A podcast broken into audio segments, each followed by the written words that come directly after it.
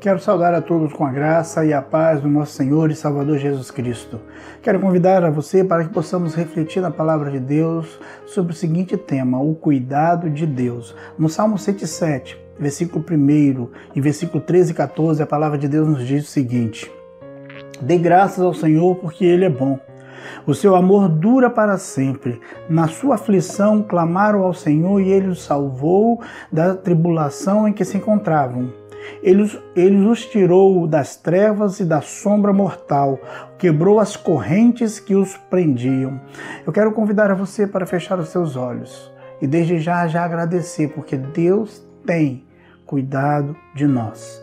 Pai, nós chegamos ao teu altar e queremos te agradecer, ó Pai, por podermos sentir, ó Pai, a cada dia, a cada momento, o teu cuidado para conosco.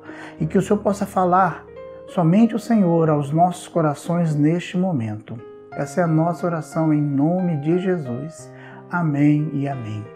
Queridos, eu quero começar essa palavra dizendo para você: creia, Deus sempre vai ouvir o seu clamor, vai ouvir o seu pedido de socorro. Do mais forte ao mais fraco, todos na terra passarão por momentos de lutas e de pressão. Charles Spurgeon diz o seguinte: ataque de depressão ocorre com qualquer, com quase todos nós. Pode haver um ou outro homem de ferro, mas a ferrugem com certeza ataca até mesmo os estes. Na hora da pressão, Davi fugiu dos problemas, fugiu de Saul, fugiu da sua vida. Em 1 Samuel, capítulo 22, versículo primeiro e segundo, temos a informação que havia ali entre 400 homens oprimidos, pobres, endividados pelo regime de Saul. E o texto diz o seguinte: então Davi se retirou dali, escapou para a caverna de Adulão. E ouvindo os seus irmãos e toda a casa do seu pai, desceram ali para ter com ele, e ajuntou-se a ele todo homem que se achava em aperto, e todo homem endividado, e todo homem de espírito desgostoso. E ele se fez capitão deles, e eram com ele uns quatrocentos homens. Há um comentarista do Antigo Testamento que descreve que essas pessoas que se agruparam a Davi na caverna de Adulão é um grupo do DDD, devedores, desprovido e descontente. Por isso vamos examinar de perto o desânimo de Davi, a sua crise pessoal e dela tirar lições para a nossa vida quero convidar a você para ler comigo ainda o Salmo 142, porque relata quando Davi foge de Saul e se esconde numa caverna, exilado no deserto. O texto vem como tema, da, título da seguinte forma: Poema de Davi quando ele estava na caverna, uma oração. E diz assim: Em alta voz clamo ao Senhor Elevo a minha voz ao Senhor suplicando misericórdia. Derramo diante dele o meu lamento, a ele apresento a minha angústia. Quando o meu espírito desanima, és tu quem conhece o, o caminho que devo seguir. Na verdade, por onde ando, esconderam uma armadilha contra mim. Olha para a minha direita e vê: ninguém se preocupa comigo, não tenho abrigo seguro, ninguém se importa com a minha vida. Clamo a ti, Senhor, e digo: Tu és meu refúgio, és tudo que tenho na terra dos viventes. Dá atenção ao meu clamor, pois estou muito abatido. Livra-me dos que me perseguem, pois são muito mais fortes do que eu. Liberta-me da prisão e renderei graças ao teu nome. E então os justos se reunirão à minha volta por causa da tua bondade para comigo. Por isso eu quero pensar com você nesse Salmo 142, nessa oração, nesse clamor de Davi, em dois aspectos. O primeiro, quando você se sente pressionado pela vida, como você fica. Eu quero, junto com o texto, ver como Davi ficou e que muitas das vezes é a mesma forma que nós ficamos. A primeira coisa que eu encontro aqui, quando você se sente pressionado pela vida, você se sente desanimado. O versículo 3 nos diz: Quando meu espírito desanima, e a palavra nesse original hebraico quer dizer amortecimento do meu espírito. Aqui, queridos, começa a dúvida da sua capacidade de tomar decisão e se sente desorientado. O problema do desânimo é que você começa a perder o senso de tomar decisões, fica perdido, perturbado e começa a tomar decisões erradas. E aí que muitos começam a buscar um analista. Davi estava muito mal física e espiritualmente. Ele sentia-se culpado porque na busca feroz para encontrá-lo, o rei Saul mata uma aldeia inteira que o abrigou em sua fuga. Que situação! Doente, cansado por dois caçado por dois exércitos, por um rei em fúria. Por isso, querido, muitas das vezes, dependendo da situação, nós ficamos desanimados. A segunda coisa, você se sente desamparado. Davi se sentia desamparado. Olha o que diz o versículo 4 para nós. Olha para a minha direita e vê. Ninguém se preocupa comigo. Não tenho um abrigo seguro. Ninguém se importa com a minha vida. Você consegue pensar em palavras mais cheias de desesperança do que esta? Mas nem sempre Davi se sentiu assim. No Salmo 16, versículo 8, o texto diz o seguinte: Quando ele à minha direita, não serei abalado. Davi já havia visto Deus à sua direita. Você já esteve nesta caverna, sentiu-se assim desamparado. Queridos, a alma que tem de atravessar águas profundas precisa fazer isso sozinho. Por isso há um sentimento de, de, de estarmos só, desamparado no meio da angústia, no meio da pressão. A terceira coisa que nós encontramos, você se sente deprimido. O texto nos diz no versículo 6: Pois estou muito abatido. Um cristão verdadeiro pode ter depressão, todavia ele sempre sairá dela. Elias ficou deprimido, Jonas, Moisés e, claro, Davi também. Todavia, todos com Deus deram a volta por cima ter, dessa terrível situação, porque eles não desistiram de lutar com Deus. Você hoje não se sente como filho de Deus, está abatido, desanimado. Deus ama você, creia nisso. O Senhor está perto de você, Ele é o Emanuel, o Deus conosco. Você não deixou de ser filho porque está numa caverna escura. A quarta coisa, querido, que podemos enxergar quando a vida, quando nós nos sentimos pressionado pela vida, a quarta coisa que nós enxergamos nesse texto, você se sente derrotado. No versículo 6, parte B e versículo 7, a palavra de Deus, o salmista declara o seguinte: Dá atenção ao meu clamor, pois estou muito abatido. Livra-me dos que me perseguem, pois são mais fortes do que eu. Liberta-me da prisão. Davi sentia-se preso, angustiado, totalmente derrotado. Muito do estresse presente em nossa vida é resultado de um fato de que usamos algumas máscaras, iludimos os outros, vivemos vida dupla ou tentamos ser alguém que nós não somos. Todavia, nós vimos aqui, querido, quatro sintomas de alguém em crise, sob muita pressão. Talvez você se identificou com esse quadro, mas a sua pergunta é: e daí? Como posso mudar de vida? Como posso mudar a minha perspectiva? Por isso, nesse mesmo texto, eu quero ver com você e como Davi fez e como sair e não explodir na hora da pressão. A mesma forma que nós encontramos o quadro que Davi estava, nós encontramos também a forma para que ele pudesse sair daquele momento tão difícil da sua vida. A primeira coisa, como sair e não explodir na hora da pressão, verbalize seus problemas para Deus. O texto nos diz o seguinte, no primeiro versículo, em alta voz, clamo ao Senhor. No versículo 5 ele volta a repetir: clamo a ti, Senhor. E no versículo 6 ele diz: dá atenção ao meu clamor.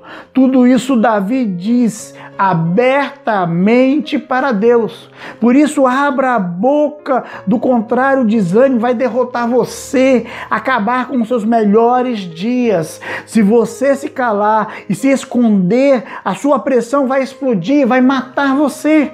Quando você se abre, Deus inicia o processo de recuperação em sua vida. Não é para qualquer um é para Deus, é para a pessoa certa. A primeira coisa, verbalize o seu problema para Deus. Coloque o seu problema no altar, coloque a sua vida diante de Deus. A segunda coisa, reconheça a presença de Deus em sua vida. Reconheça a presença de Deus na sua vida. No versículo 3, o salmista diz: Quando o meu espírito desanima, és tu quem conhece o caminho que devo seguir. Antes de você buscar a Deus, Ele estava buscando você. Antes de você buscar a Deus, Ele estava buscando você. Você não precisa viver uma vida desanimada. A escolha é sua.